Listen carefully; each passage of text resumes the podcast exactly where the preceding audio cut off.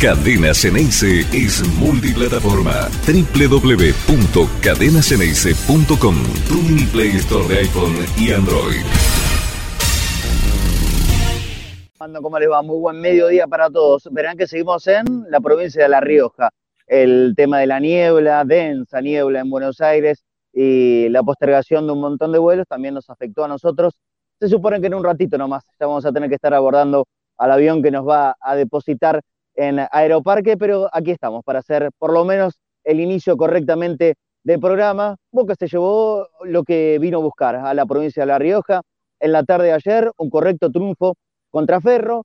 Lógicamente no fue el mejor partido. Esto lo analizamos cuando terminó nuestra transmisión en posta, eh, con un primer tiempo parejo. En realidad había empezado mejor Boca, pero le duró poco, muy poquito, apenas un par de minutos. Después Ferro lo fue llevando a su juego definitivamente le planteó un partido muy incómodo a Boca, aunque ya en la segunda parte empezó con la continuidad de llegadas hasta el arco de Miño, el arquero de Ferro, a justificar lo que se terminó dando como victoria en el minuto 33 de parte de el mejor jugador que tiene Boca en este tiempo que es Sebastián Villa. Más allá de todas las cuestiones que tienen que ver con lo extra futbolístico, si de deportes hablábamos, si de juego hablábamos, si de fútbol hablamos, es el jugador más determinante, indudablemente, de Boca en los últimos tiempos y en esta actualidad creo que todavía muchísimo más ostensible. Otra vez se repitió una circunstancia que en el correr de los últimos partidos, las semanas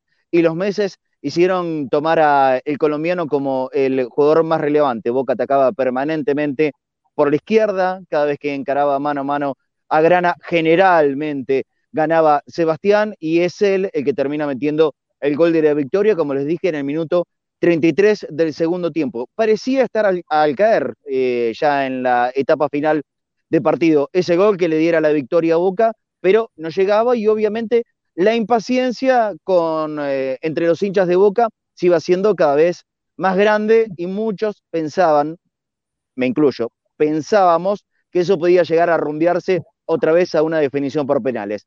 Por suerte, por estas cuestiones de la angustia que provoca la definición por penales, finalmente se termina ganando el partido y cumpliendo el objetivo de mínima que se vino a buscar aquí, que era la victoria y poder pasar a los octavos de final de la Copa Argentina. Después el resultado que sorprendió a todo el mundo, ¿no? Que ya no tiene que ver con Boca, Boca hizo lo suyo, que era ganar, lo que tenía que hacer el rival para poder eh, lograr una nueva edición de Clásico contra Racing era ganar, y Racing terminó perdiendo contra Agropecuario. No es algo que nos tenga que, ocupar demasiado tiempo, pero obviamente es una sorpresa. La mayoría de nosotros pensábamos que se podía reeditar ese partido contra Racing y, y, luego de lo que había pasado en la semifinal de la Copa de la Liga, nuevamente un montón de comentarios. Bueno, Racing no llegó, Boca va a tener que jugar contra Agropecuario, así que veremos, ya es una historia que seguramente dentro de un mes o un mes y poquito nos vamos a tener que volver a ocupar. No hay fecha, no, no hay sede para aquel partido, pero se estima que en, los próximos, eh, en las próximas semanas ya se pueda conocer algo con mayor claridad. Saludo a mis compañeros que ya están acompañando. ¿Cómo andan muchachos? Buen mediodía. Hola Flaco Fornés, hola Leandro Valdés y Claudita Brambilla. ¿Cómo andan? ¿Cómo andan? Todo bien, todo bien les dije, Marce, les dije, Marce, ojo con el sojero, ojo con el sojero. Ojo, yo lo vi jugar. Sí, sí, varios me dijeron, ojo, porque yo lo vi jugar. Es un, mirá, Carlos Casares me parece, no me parece, hay un monumento, de, para mí uno de los mejores eh, pilotos que tiene la Argentina, que es el toro, que, que fue el toro José Roberto Mouras, y ahora estos muchachos. ¿Saben lo que habrá sido el recibimiento agropecuario de Carlos Casares? Olvídense, muchachos. Y ojo cómo le va a jugar a Boca. Ojo cómo le va a jugar a Boca. Ustedes no saben cómo se preparan esos equipos de ascenso cuando se enteran que juegan con un equipo de primera división. Es una semana. olvídate, olvídate, el doble, el doble de motivación. Porque lo ve todo el mundo, flaco. porque es la oportunidad que Es la oportunidad. Mirá, una chiquita, Marcet, una chiquita. Yo hice la semana de entrenamiento, ¿se acuerdan cuando Morón jugó con River en Mendoza? La Copa Argentina. Bueno, ustedes no saben cómo se prepara, no saben cómo se prepararon los jugadores. Y estaba el Rengo Díaz en ese, en ese, en ese equipo. Y vaya si el Rengo no tiene, no tiene experiencia. Ese campeonato que ganó Morón después en el torneo local, Milton Álvarez era el arquero, está jugando en Independiente. Entonces tiene mucho que ver, es mucha vidriera, eso es mucha vidriera. Ese, partido como, perdón, Marci, ese partido con Morón con un gol en offside sobre el final del primer tiempo. Bueno, bueno, bueno, bueno. No, por, eso, hablamos de la incomodidad que a veces genera esta clase de, partidos para Boca, pero me, que, no, se entienda mal, ¿eh? la incomodidad por la forma en que lo plantean estos equipos que supuestamente son de, menor valía o de fuerzas inferiores a las que tenga Boca y, siempre le termina siendo un, partido complicado. En estos Flaco Fornés me parece que también tuvo que ver eh, con, un mal partido que en el primer tiempo, por sobre todas las cosas, hizo Boca. Muy pasivo por momentos, ¿no es cierto? Sí, yo creo que eh, Boca no jugó como, como lo venía haciendo ¿no? estos últimos partidos porque le faltó eh, esa dinámica de juego, le faltó encontrar la pelota. Yo creo que Ramírez eh, a Boca le saca esa dinámica que tiene generalmente medio campo. Porque generalmente el mediocampo de Boca hoy es un mediocampo dinámico con toque y transición, y mm. Boca no lo tuvo, porque Ramírez no, no engancha en este toque y transmisión del mediocampo. Ramírez tiene otra característica. Ramírez es para tocar cortito una pared y picar al vacío. ¿No? Ya lo hablamos. Y me parece que a Boca le, faltó, le faltó Molinas de entrada. Yo creo que si Molinas o alguien que tenga mala pelota en el medio o haga circular mal la pelota, me parece que el Ferro no le iba a costar tanto como nos costó en el primer tiempo. Y hasta los 30 minutos, ¿no? Que Boca empezó a llegar más. Sí, sí, sí, sí. Y vos sabés que esta cuestión de Ramírez, Lea Maldés, nosotros nos marcamos durante la transmisión, Gustavo Pereira, que estaba mucho más cerquita que nosotros que transmitíamos desde la cabina, las indicaciones permanentes de batalla para, para el exjugador de San Lorenzo y que en definitiva no terminaron levantando en el nivel. Yo también pienso, y es más, creo que debió haber ingresado muchísimo antes, antes Aaron Molinas que, que Ramírez.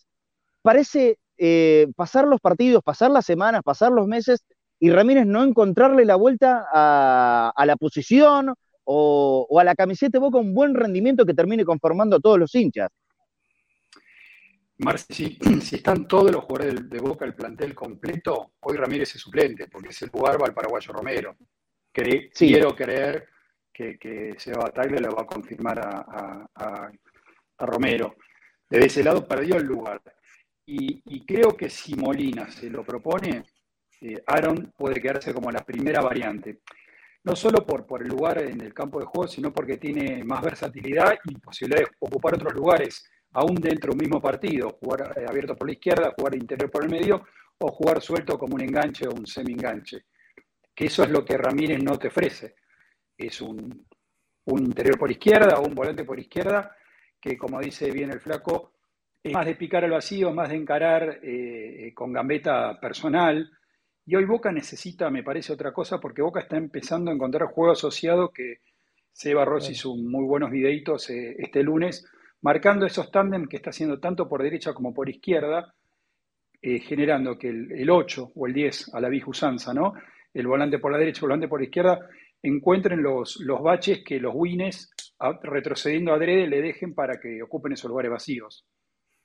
Claro, bueno, sí, hay, hay un montón de cosas que también yo en, estas cuestiones también estoy convencido que tiene que ver con la cabeza, con, la, falta, eh, con la falta de capacidad de Ramírez para terminar de, liberarse de, presiones o de sentirse hasta cohibido en algún sentido para, poder jugar los partidos. Yo lo que noto, Claudio, es que Ramírez no se termina de liberar. Ahí está la cuestión, porque me parece que desde la parte técnica y de sus capacidades individuales, yo no sé si hay otro jugador de Boca que, por ejemplo, pueda llegar a tener el despegue eh, hacia el área rival que tiene Ramírez. Pero el tema es que lo muestra demasiado poco.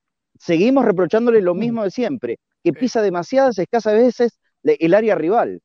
Yo, yo para mí, Marce, eh, Ramírez tendría que entrar faltando 15 minutos. 15, 20 minutos cuando ya tenés muy, muy cansado al equipo rival, cuando ya eh, los, los, volantes del medio ya están jugados, la defensa también.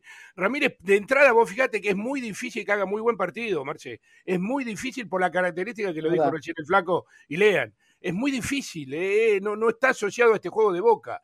Y, y encima, si él se cierra y, por ahí se nubla, y, la primera, mira, el jugador cuando, y el flaco te lo puede decir perfecto mejor que yo, que tiene mucho, pero mucho más experiencia. Cuando al jugador no le sale la primera, es difícil, ¿eh?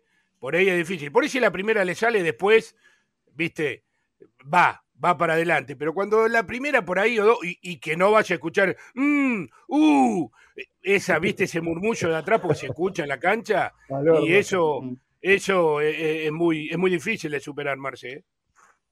Flaco Fornés ayer termina, termina jugando por, por la lesión de Toto Salvio el Changuito Ceballos. ¿Cómo lo hace el partido de Changuito? Yo creo que no fue la mejor tarde. Sí, no, no fue la mejor tarde, pero vos fíjate que, eh, o sea, no, al Changuito Ceballos no puedes definir una mejor tarde o una mala tarde, porque él siempre tiene la misma actitud. ¿Sí? O sea, no le ayudaron mucho a los intérpretes por, por el lado, ¿no? Porque también Paul estuvo perdido porque no, había un respaldo mucho por el lateral izquierdo. Entonces Paul tiene que hacer todo el trabajo y siempre está, siempre está trabajando Paul.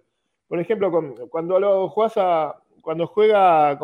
Romero, Paul puede descansar porque Romero puede hacerse cargo un poco de la pelota. ¿Sí? Entonces Paul puede ocupar otras, otras situaciones como ocupa las espaldas de los, de los mediocampistas.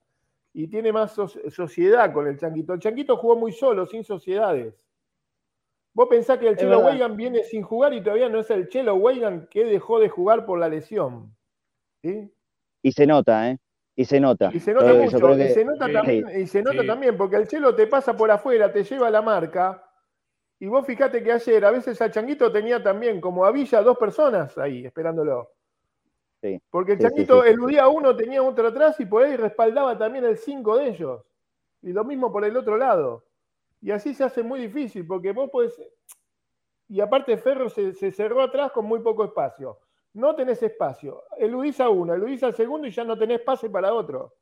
Ya no tenés el respaldo de Paul, ni por afuera te pasó el Chelo, ni Advíncula, ni nadie. Entonces lo que pasó es eso. Es muy difícil de, de juzgar el partido de algunos jugadores de ayer. El de Ramírez sí, porque le faltó hasta lo que hace Ramírez. Pero el changuito, lo que hace el changuito lo hizo. ¿eh? Sí, es verdad, es, verdad. Bueno, aunque pues, por ahí eh, en, unas cuantas veces terminó encerrado eh, en, la en la defensa de Ferro. Yo creo que no fue la mejor tarde de Changuito Ceballos, pero es verdad, tampoco, tampoco es que decepcionó ni mucho menos. Eh, y, hasta diría que es de los jugadores de Boca que más insistió junto a Villa para poder terminar teniendo el resultado positivo que tuvo Boca la noche. Estoy mirando para afuera porque me parece que en cualquier momento nos llaman. Hay que ver si, si ya está llegando el, avión aquí en, La Rioja. Hablamos de Weigan, hablamos de Ramírez. Yo no terminé de preguntarle a ustedes ayer en, eh, nuestro posta cómo evaluaron el partido de Varela. Ferro lo, terminó, eh, me, parece, siendo una tarea inteligente, ¿no? ¿no? No dándole espacios, no dándole posibilidad de pases a Varela y, casi que no se notó la presencia del 5 de Boca. ¿Cómo lo evalúas vos, Leandro? Mira, adhiero lo que decís, me parece que fue de, las, de los partidos más flojos de Varela por lo que influye en el juego. Eh, sí. Ya, este, ya no tan juvenil, ¿no? Porque tiene varios partidos en primera. Eh, se nota cuando la pelota la lleva Varela y se nota cuando no la lleva Varela. Así que de ese lado, si uno analiza el partido a nivel global y ve que Boca no tuvo un prolijo manejo del balón o ese, esos movimientos pacientes que hace que la tiraleza para un lado, que toca, que triangula, que, busca espacios, Ayer no se pudo ver casi nada. Me parece que fue una actuación deslucida en general de, casi todo el equipo, salvando los, dos extremos, el arquero y Villa. No creo que ningún otro jugador de Boca haya merecido un 6,5 o un 6 en los antiguos puntajes que hacía la revista El Gráfico. No sé si alguno más merece un 6. 5 casi todos, pero tampoco ninguno mereció un 3 ni un 4. Creo que Boca jugó 5 puntos ayer en general y, me parece que lo más importante es lo que dijo Marce Entrada. Había que ganar y eso es lo que queda porque nos guiamos por lo que pasó un par de horitas después con Racing y eso le da más valor a la actuación de Boca.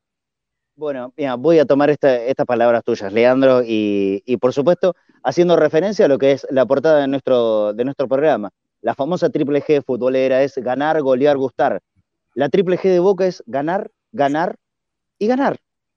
Y ahí se entienden un montón de, cuestiones de esta actualidad del equipo de Bataglia.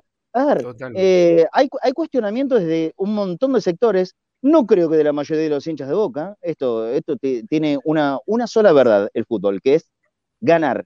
Y Boca está ganando todos los partidos. Esta que, y si no me equivoco, fue la octava o novena serie eh, de, eliminación. No, no, no, no tengo muy claro la estadística. Creo que es la octava, con, esta de, de ayer de Ferro.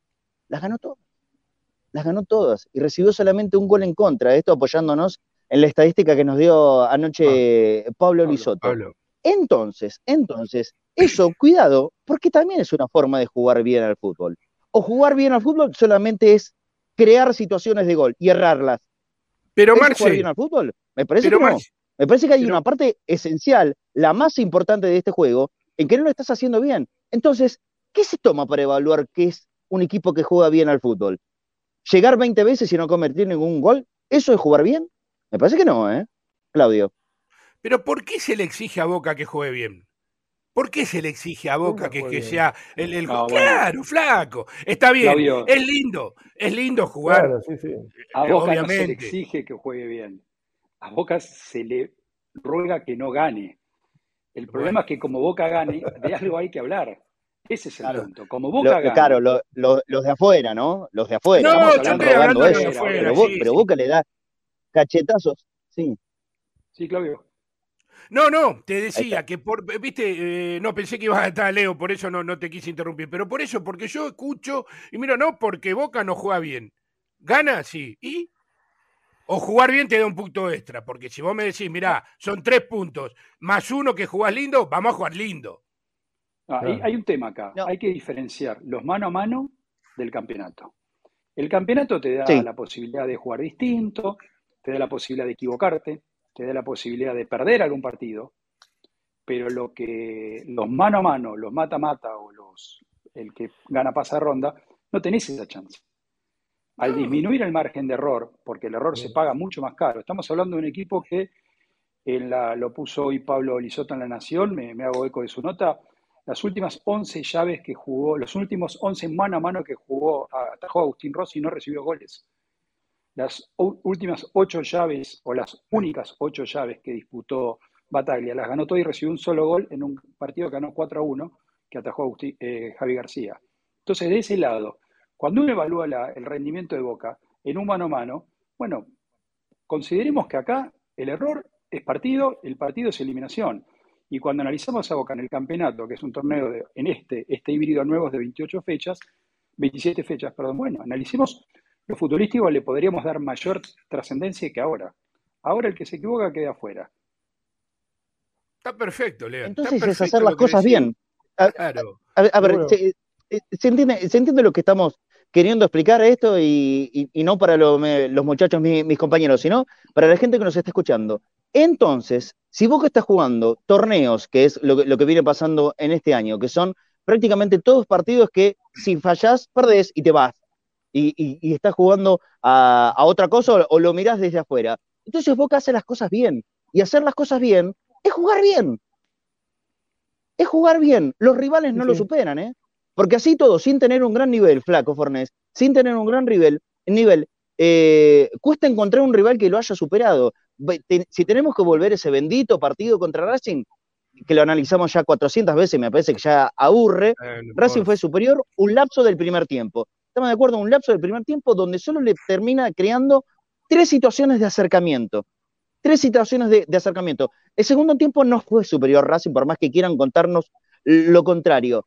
Bueno, Boca lo termina llevando a su juego. Y en todo el resto de los partidos, sin deslumbrar, sin ser un equipo que te vapulee, que te domine, aunque en algunos casos sí, ¿eh? aunque en algunos casos sí, pero Boca no, no, no es superado por nadie. Y en definitiva, la mayoría de los partidos los terminó ganando. Así es, así es. Así es, Marce.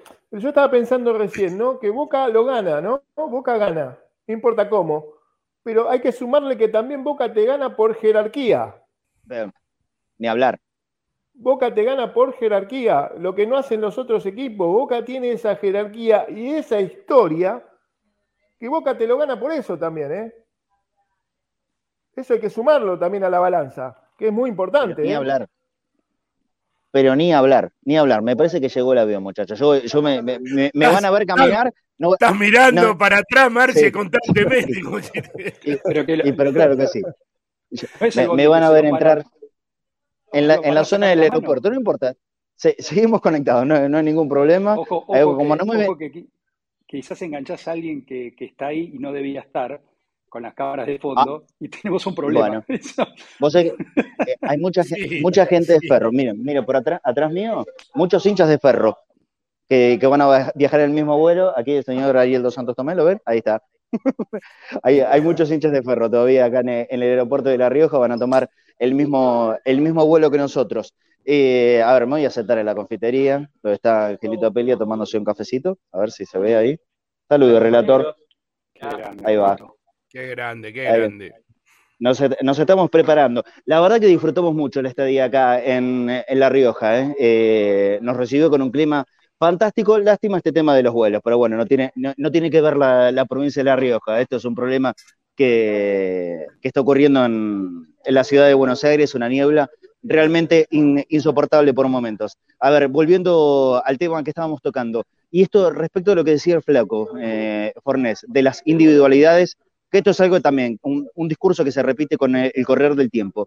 Una de las individualidades más importantes, ya marcamos lo de Villa, ¿no es cierto? Pero Leandro, otra vez el partido de Rossi es absolutamente clave, sin tener que atajar 10 pelotas por partido, pero por ahí es mucho más decisivo esta, esta cuestión de tener que atajar una o dos claves que si lo hubiese peloteado durante los 90 minutos. De, chico que escucho la frase que el arquero de equipo grande no es el que saca 10 pelotas, sino que es el que saca las dos o tres o la única que le toca en el partido. Y es lo que está haciendo Agustín Rossi, está entendiendo eh, claramente que su rol es ese, estar atento a la que le llega. Eh, no, va a ser peloteado o, no debería ser peloteado porque es el arquero de boca. Y las pocas que le llega tiene que estar atento y poner el cuerpo. Eh, la que saca inmediatamente después del gol de boca lo, decía ayer en poste y lo, ratifico hoy porque como también se dice, el público se renueva, eh, cerró el partido. Esa tajada. esa tajada cerró el partido, era el, era el gol de Ferro, era el empate de Ferro claramente, no, no por los merecimientos, eh, porque Boca mereció ganar el partido. Hay algo que no dijimos a lo largo de todo este análisis. Boca ha sido un justo ganador, aún sin jugar bien, tuvo bastante más llegadas que Ferro, dominó más el partido y mereció pasar, sin prejuicio de uno analiza las condiciones, los presupuestos, los planteles, los equipos, cómo llega cada uno, y parece que el resultado queda corto en la previa. Y vuelvo a lo, vuelvo a lo que pasó después. El mismo caso que Racing Agropecuario, pero se un resultado a la inversa. Claro, claro. Pero, pero sin corrernos de, del tema Agustín Rossi, yo creo que hace un par de semanas lo, lo había marcado. La sensación que tengo yo, Claudio, es que Rossi, después de, la lesión que tuvo, ¿se acuerdan ese, ese periodo de partidos que atajó Javi García, que lo hizo realmente muy bien. En esta vuelta, en esta vuelta Rossi yo lo veo muchísimo más seguro, más afianzado, con más confianza. Incluso lo que era el principal error del arquero Boca, que era la salida, que muchas veces quedaba a mitad de camino, hoy no noto eso. Hoy lo veo, pero muchísimo más afianzado. ¿Sabes qué, Marce? Para mí se siente el arquero de Boca. Se siente el arquero de Boca. él se siente ahora el arquero de Boca porque antes estaba cuestionado. A ver, errores podemos tener, todo el mundo tiene errores. Y los va a seguir teniendo. Y, los va a seguir teniendo y los vamos a seguir teniendo porque todo el mundo tiene errores. En cada lugar que de trabajo o en la vida misma, pero a Rossi parecería que se le hubiera exigido el doble. Y ahora para mí, Agustín se siente el arquero de boca. Entonces ahí tenés la gran confianza. Lo decíamos ayer, Lean. Si Ferro emboca el empate, porque lo embocaba el empate, porque de otra forma no lo podía hacer, se cierra el partido para Boca. Se le cierra el partido a Boca y se llegaban y llegábamos a los penales, estoy pero convencido. Sí, seguro. Convencido.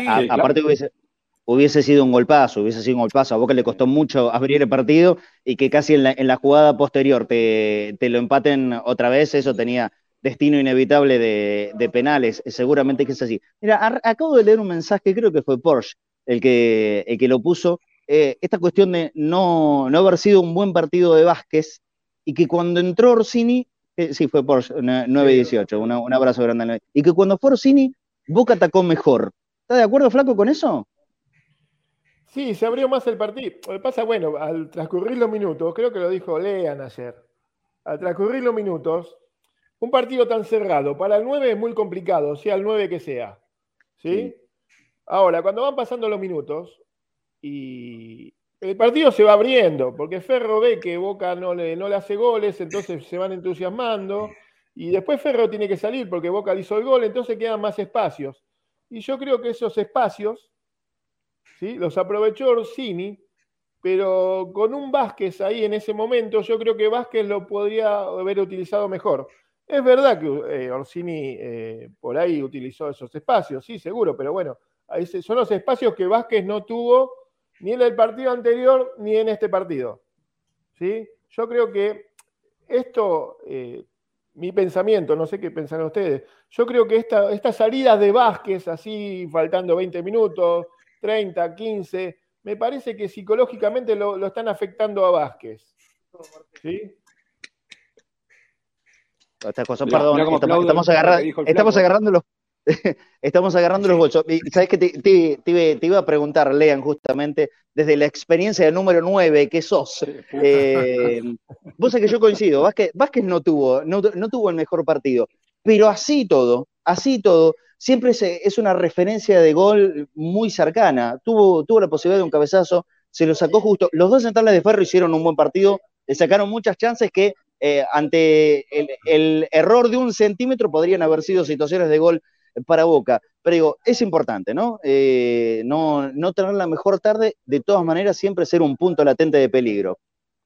Vázquez tiene el gol en, entre ceja y ceja, y Orsini no. Esa me parece que es la gran diferencia de los centroforos. Lo mismo que Benedetto, el Pipa tiene el gol en, en la sangre, huele gol. Donde él agarra la pelota, siente que hay posibilidad de gol y Orsini yo no lo, no lo percibo que tenga ese, ese instinto animal, que lo tenía Palermo, lo tenía Barijo, lo tenía, qué sé yo, el tanque roja, lo tenían tantos jugadores que... Batistuta. Batistuta ni hablar, Batistuta desde la cama ya veía un gol. Así que eh, en ese lado me parece que falta.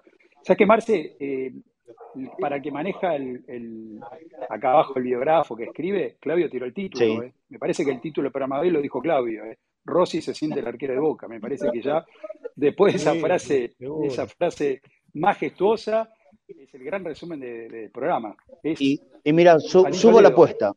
Sí, subo la apuesta. Bueno, ya sé que nosotros somos un programa de Boca, hablamos en el 98% de las ocasiones de, todas las cuestiones que tienen que ver con la vida de, nuestro club, pero ¿hoy Rossi es arquero de selección, Flaco Fornés?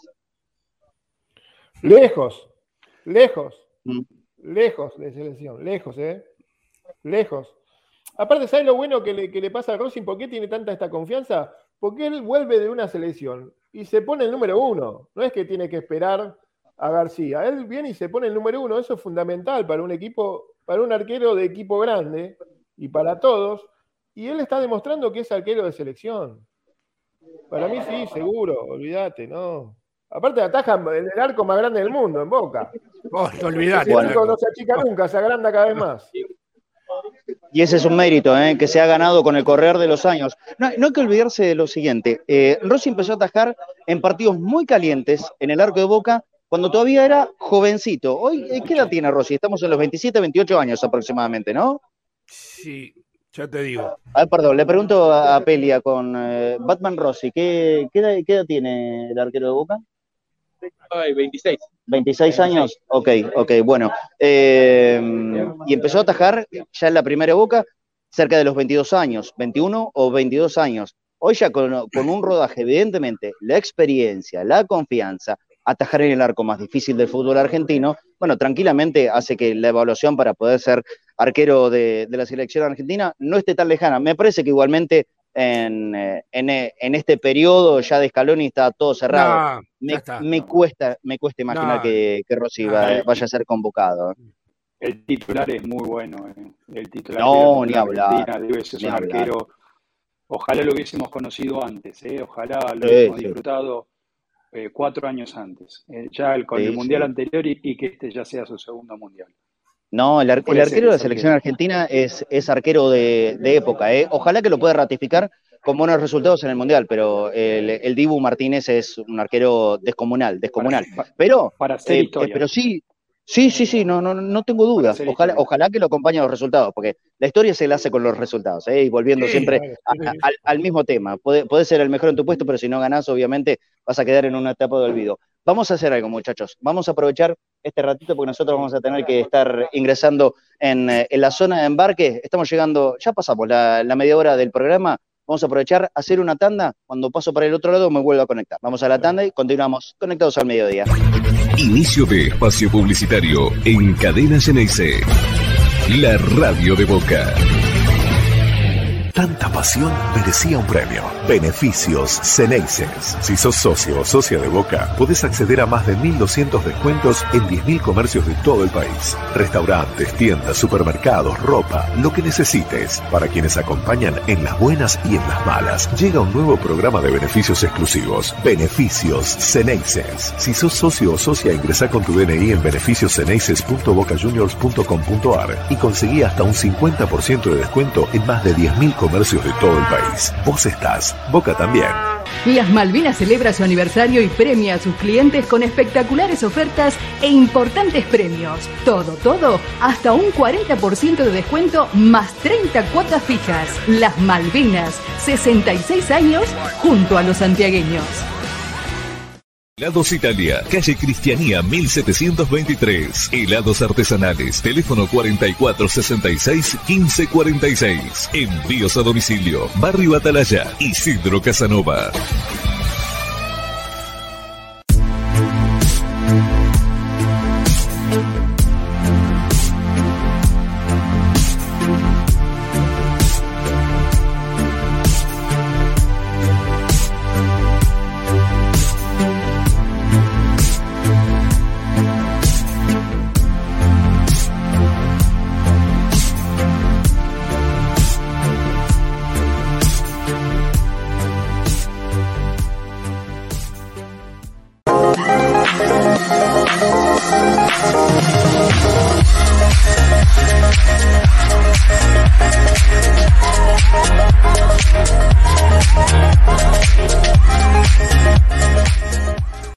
Seguros. Protección personal, familiar y comercial. Soluciones en el momento que las necesitas. Precios y financiación adaptados a tus necesidades. Consulta en www.evolucionseguros.com.ar. Evolución Seguros. De la mano con vos.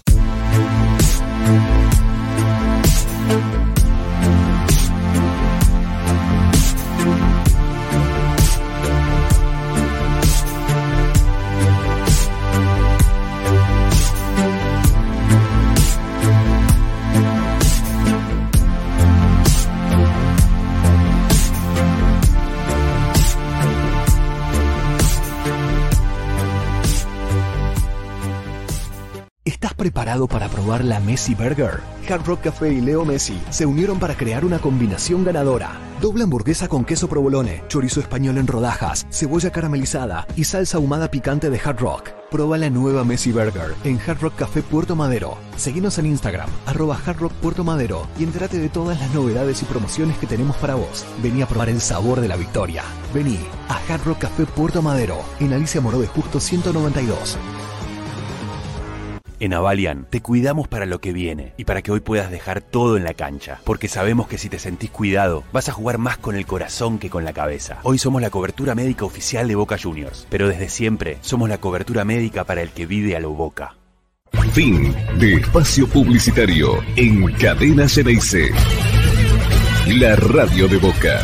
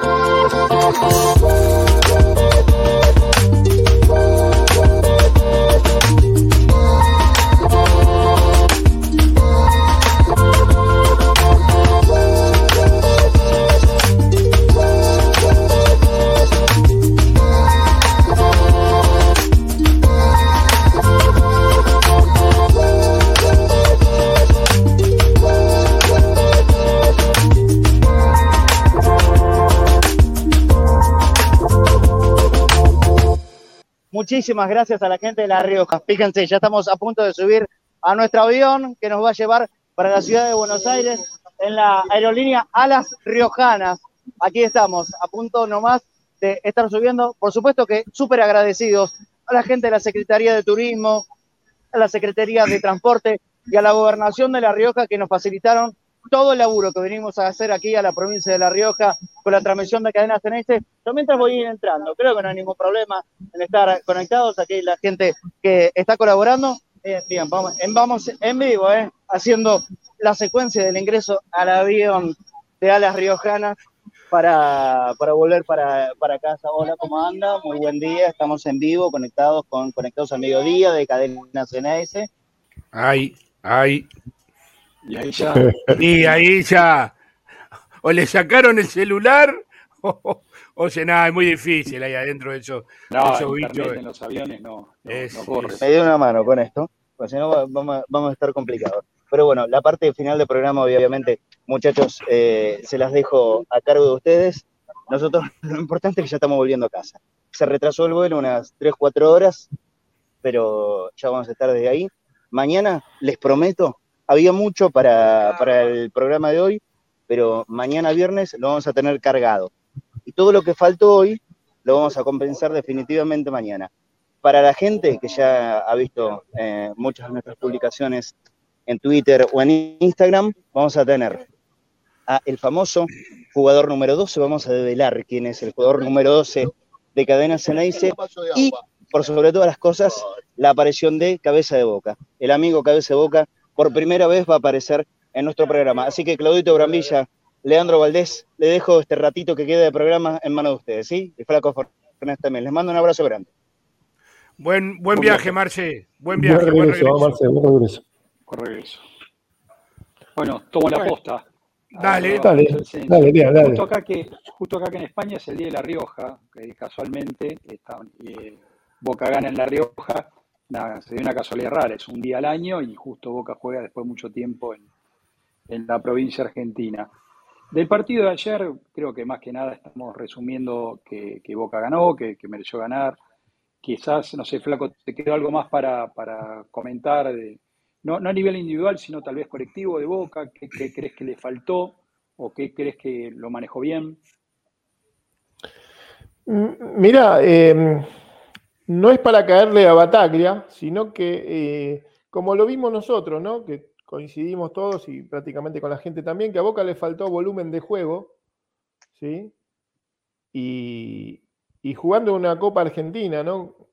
Contra un rival de una categoría menor que le hizo fuerza, que le jugó de igual a igual, pero eh, a Boca le faltó mucho volumen de juego.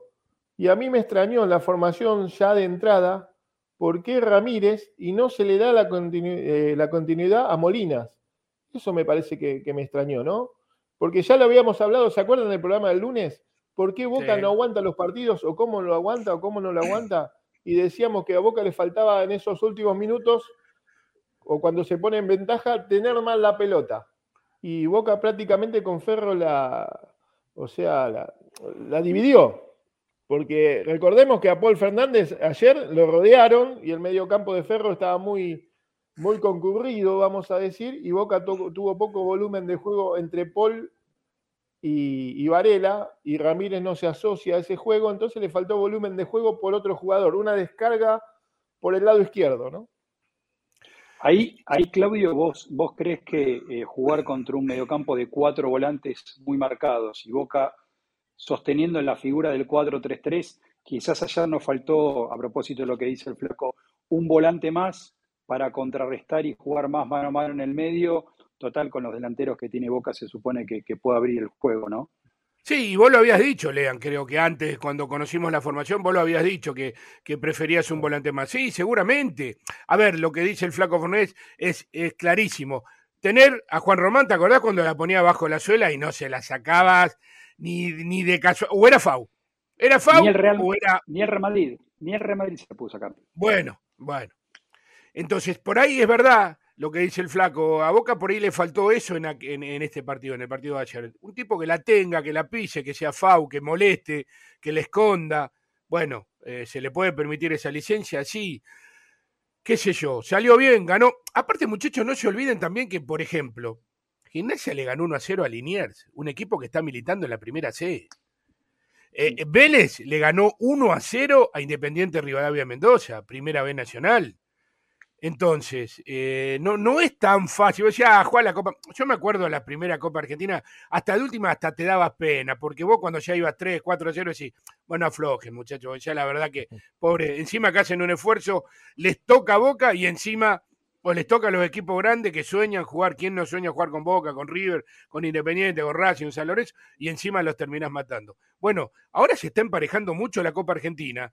Entonces yo creo que hay que redoblar más la apuesta todavía de Boca ayer con un equipo muy difícil, que Ferro dentro de todo sigue siendo protagonista en la Primera Nacional. Bueno, pasamos en el famoso mata-mata.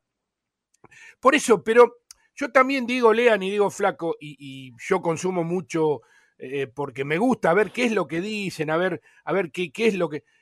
Y pero Boca y le ganó a Ferro. ¿Y a quién le ganó? Y le ganó a Barraca. ¿Y quién le ganó? Pero pará, ¿y el otro equipo dónde juega? ¿En la Premier League? ¿Dónde juega? Eh, eh, en, la, no sé, en la, en la UEFA, ¿dónde juega? Son los mismos equipos y cuando ganan los veo, oh, mirá el equipo, qué planteo, tal, y por ahí ganó 1 a 0. Ahora gana Boca 1 a 0 o 2 a 0 a Barraca, eh, pero le ganó a Barraca. Muchachos, vamos a ser parejo. Vamos a ser parejo. No, eso, eso... nunca va a ocurrir. Eso, el análisis parejo de, los hechos o de, de los acontecimientos nunca va a ser parejo porque la verdad que Boca Boca vende tanto para los hinchas como para los, los, rivales. Eh, o sea que de ese lado eh, eh, uno tiene que entender, el, juego de la prensa no, no se dice. La victoria de Boca le genera un 51, la mitad más uno de consumidores. Y la derrota de Boca le genera más, porque tenés al 49,9, pero también tenés al de Boca que quiere, quiere un análisis por, porque es el más pasional. Entonces, quiere evaluar, quiere, aprender por qué, quiere buscarle la vuelta. Entonces, de ese lado pierde Racing y, la verdad que cuánta gente, sin, faltar respeto, porque Racing es el, debe ser el cuarto equipo con mayor convocatoria de la Argentina y qué sé yo, fue el primer campeón del mundo argentino, el primer campeón de Supercopa, la academia del, amateurismo y tanto, tanta rica historia como tiene y tanta hinchada fiel y seguidora pero la verdad que a nivel consumo, a nivel atracción para, terceros, eh, la de Racing no es, no es la de Boca. La de Boca para terceros es casi tan pareja como para los propios. Y eso solo se da, es un fenómeno que se da solamente con Boca. De ese lado, eh, siempre la vamos a tener más complicada a nivel periodismo, a nivel crítica, y siempre van a ser mayores las exigencias. No, no, no. Desde ese lado es, es, una pelea, no solo que no, no, no, sé ni siquiera decir si es que está perdida, es una pelea que no conviene ni dar. Sí entiendo que, hace mucho que, bueno, para algo están estos medios partidarios como es Cadena y tantos otros, es para que entre nosotros podamos opinar, podamos eh, dejar nuestras ideas y, que nos escuchemos entre nosotros, porque la verdad para escuchar, digo un nombre y, estoy siendo arbitrario, para escuchar lo que diga el Chavo Fuchs de Boca, y la verdad que, no sé, o Alejandro Fabri, que son periodistas históricos, que tienen mucha trayectoria, pero yo creo que su opinión es tan sesgada como la mía. Pero uno de un lado del mostrador y, yo del otro. Sí, sí, sí. Tan simple como eso.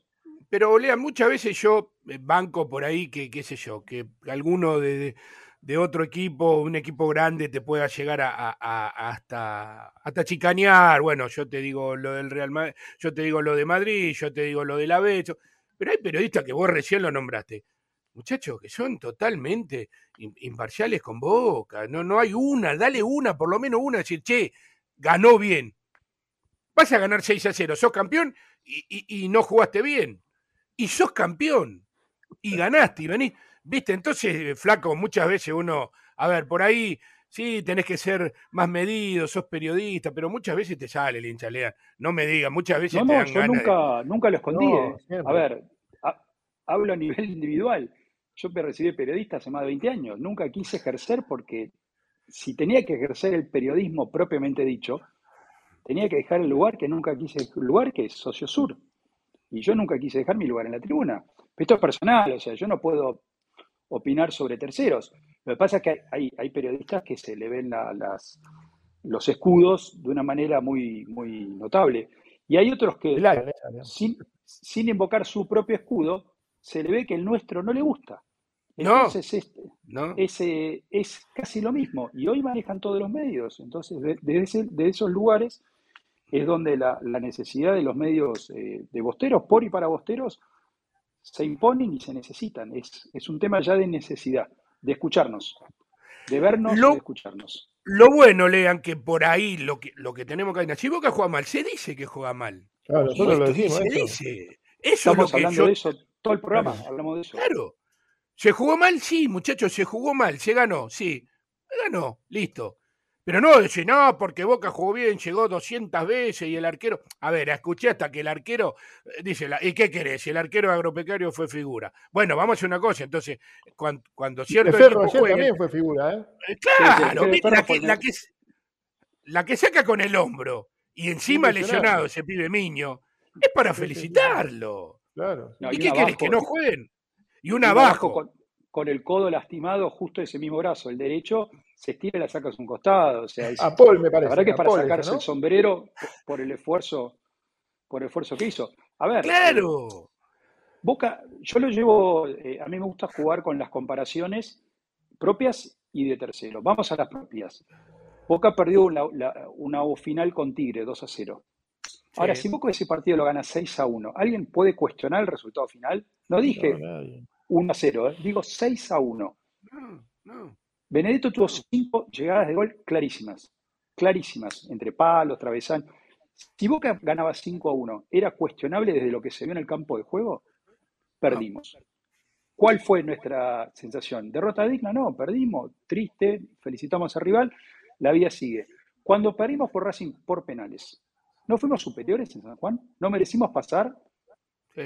¿Qué es lo que se dijo? Perdió Boca, tenía todo, tenía todo para ganar, no supo definir el partido.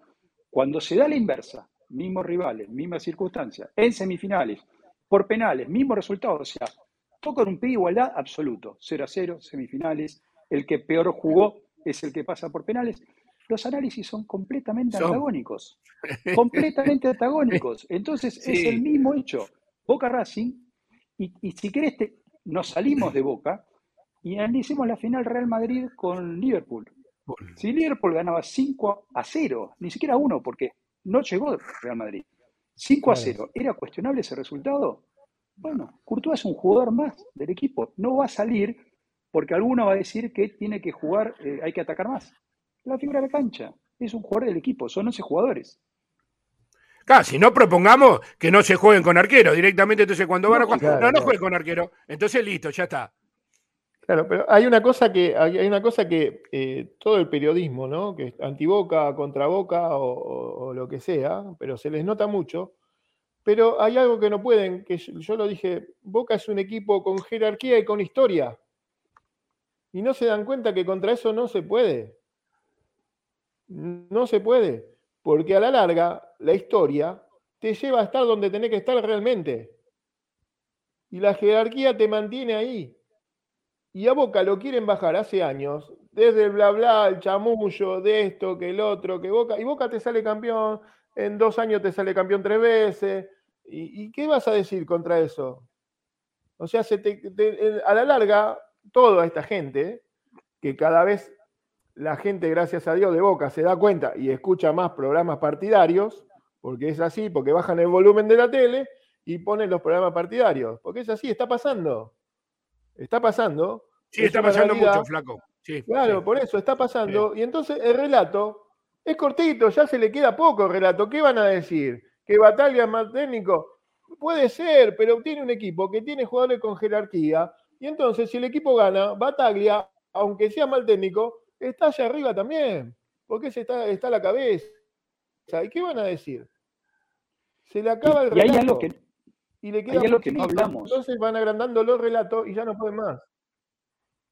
Y hay algo que, que no hablamos, y me parece que, es importante en esto, que Boca ayer jugó sin Rojo, sin Benedetto y sin Salvio, que son a nivel papeles Romero, Y Romero, y, Romero. Bueno, sumemos Romero, Advíncula, ¿no? Que, se sabían porque ah, estaban en sus elecciones. Y, y, Zambrano, que ayer hubiese sido titular, ¿no? Por Figal. Eh, eh, los jugadores franquicia de Boca, los jugadores eh, quizás más determinantes, Faltaron varios ayer, por las causas que fueran, selecciones, porque estar muy bien sancionados por el técnico de Boca, que eso también es algo eh, para remarcar constantemente, la autoridad del técnico, y aún así Boca pasó de ronda. O sea, hay una sumatoria de, imponderables o, de cuestiones eh, que son de temas de calendario, como cuando juegan los seleccionados, o cuestiones que son evitables pero que ocurren, como son jugadores que no se presentan en los entrenamientos.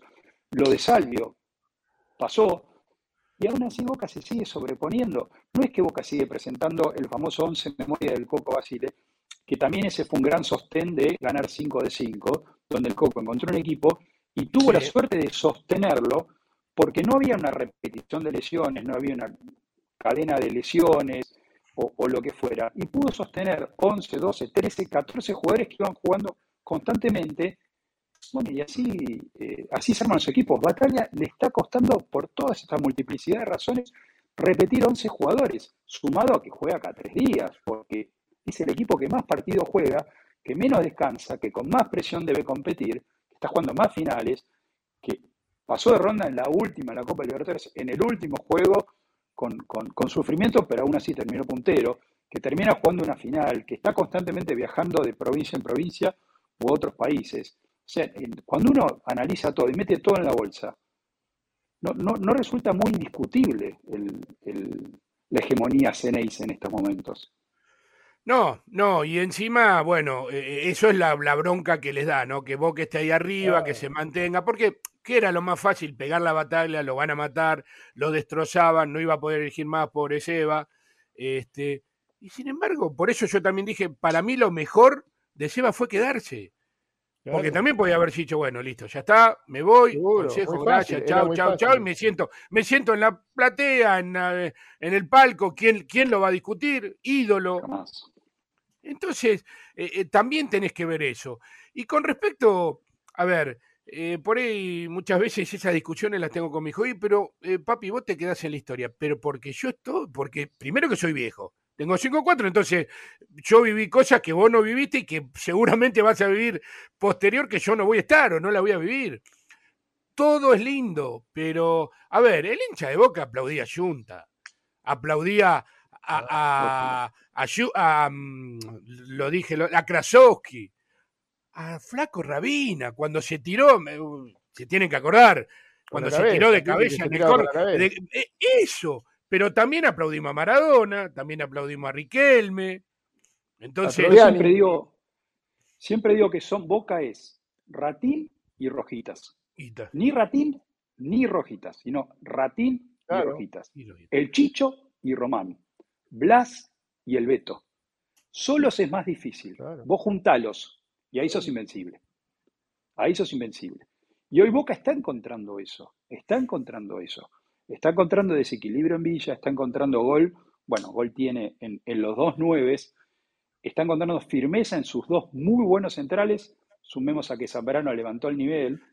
Está encontrando juego en Varela. Tiene un jugador, un todoterreno muy inteligente, un jugador moderno, un jugador eh, de estos volantes eh, actuales como es Paul.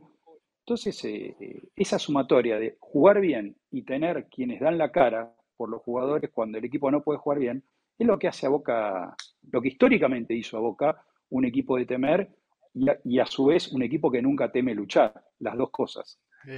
totalmente, Y, pero viste, a mí me, da risa, ustedes nunca jugaron lindo. No, sí, ha jugado lindo, Boca ha jugado. A ver, están discutiendo con esta parafraseada que dicen, porque Batalla cada vez está más parecido a Bianchi. Ojalá pueda llegar a ser un poquitito. Ojalá. Ojalá. Nos cansamos de, tener crisis como esta. ¿Y pero que está malo de Bianchi? Claudio, yo le hago una pregunta o flaco a cualquiera. Eh, si a vos o a cualquiera nos preguntan quiénes son sus máximos ídolos de Boca, yo te doy los míos. Y por orden cronológico, Rojitas, Diego, Román y Carlitos. ¿Sí? Por orden De, favoritismo lo pongo primero a Román y después a Diego. Ahora, desde ese lado, son todos enormes jugadores de fútbol. Enormes jugadores de fútbol. Pero enormes. Entonces. Y antes eh, también. Pero antes también, Leo. Antes también. Antes tenía un patoto patente, un marito Sanabria. Un Alberto González, yo qué sé. Boca siempre jugó con número 10. Y fue igual, la Biblia Boca es la Biblia y el calefón. Lógico. Por eso, es así, Boca es, eso, Boca es eso. Y ese es el, famoso equilibrio de, eh, de tener eh, al Cata Díaz y al Pochizúa, siempre tener alguno que, que, que, raspe, que sea fuerte, que sea rápido, y del otro lado alguno que juegue, que la mueva y que, haga, marque la diferencia. Bueno, de ese lado creo que, Seba está encontrando, está encontrando dentro de, este fútbol que cambió, que no se puede jugar al mismo ritmo y con los mismos dibujos tácticos que hace 30 o, 20 años, pero Seba le está encontrando la vuelta y está logrando algo que, eh, para ir cerrando el programa, me parece que es decisivo. En los mano a mano el rival no lo supera ni le marca goles. Y si futbolísticamente lo supera, sabe ajustar y sabe acomodarse a, las circunstancias propias del partido. Aún arrancando mal, porque también hay que decirlo, Gago tácticamente lo superó a Bataglia en los primeros 30 minutos en aquel partido que dio lugar a tanta, a tanta tinta y a tantas voces en micrófonos. Pero fue hasta los 30 minutos. Seba Bataglia logró acomodar de la misma manera que Arsenal el otro día contra Boca, cuando los primeros 30 minutos de Boca sí fueron un verdadero paseo contra Arsenal y sí mereció hacer no solo los dos que hizo, sino al menos dos más, bueno, logró acomodar esos dos baches, dos o tres baches que, tenía la defensa Arsenal y a poco se logró, no, no sé si emparejar el partido, pero al menos no fue ese preludio que fue el, los primeros 30 minutos de Boca. Sí, empiojárselo, lean, empiojárselo, eh, eh, trabárselo, como hizo ayer Ferro.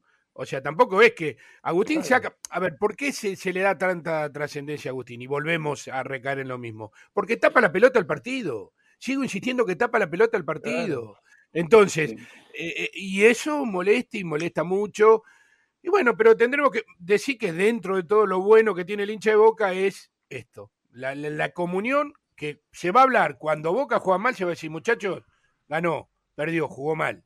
Y si no sé si jugó Boca, jugó bien. Pero festejamos, ¿eh? Si gana Boca se festeja, si gana el campeonato o el partido, lo que fuera, eso Boca festeja siempre. Y eso también genera esa, bronca del otro lado de, de, de, donde sea, porque festejamos.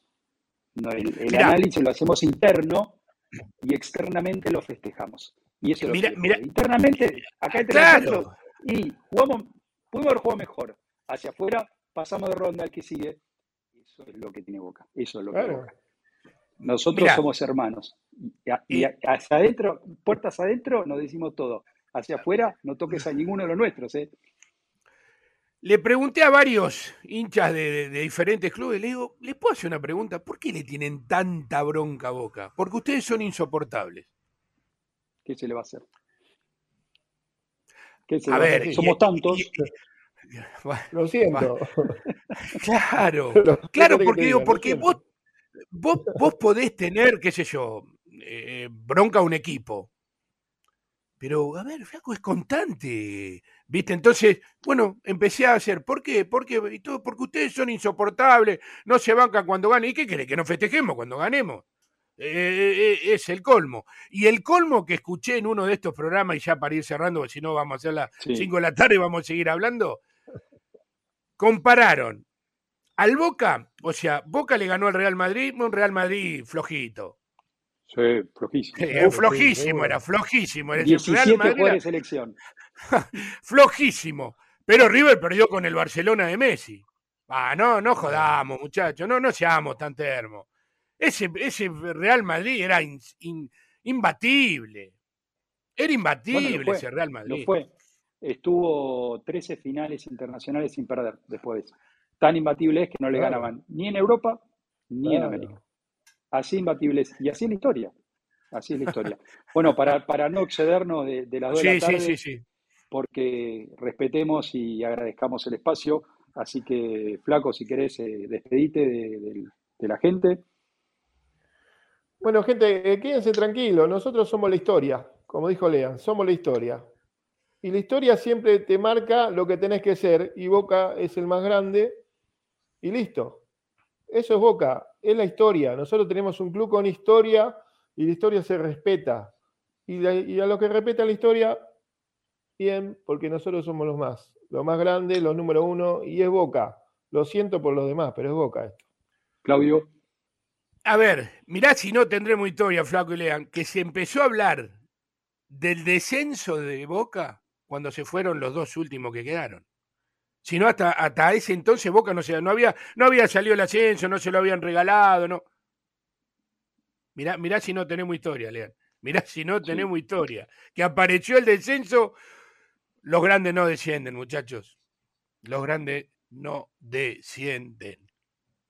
Lean, seguramente nos encontraremos mañana. Un placer enorme, como siempre, compartir el programa con vos. Bueno, gracias Claudio, un abrazo para el flaco, eh, el agradecimiento a Marce que nos, nos, dejó acá el lugar, un saludo para Fafi que tampoco pudo salir, a Pablo que también estuvo laburando con, en el Diario de la Nación y todos los miembros del staff y sobre todo los que están del otro lado. Y Boca es, es esto. Como dice la gorrita que estaba al lado del flaco Fornés, HX es Hermandad Ceneis. Es lo que somos, hermanos. Un abrazo grande, nos vemos mañana a la misma hora y seguiremos debatiendo y con la, como dijo Marcelo, con las dos novedades que se vienen en este nuevo Conectados. Con cabeza de boca y sus pilusos y con el jugador número 12. Un abrazo grande, saludos para todos. Hasta mañana.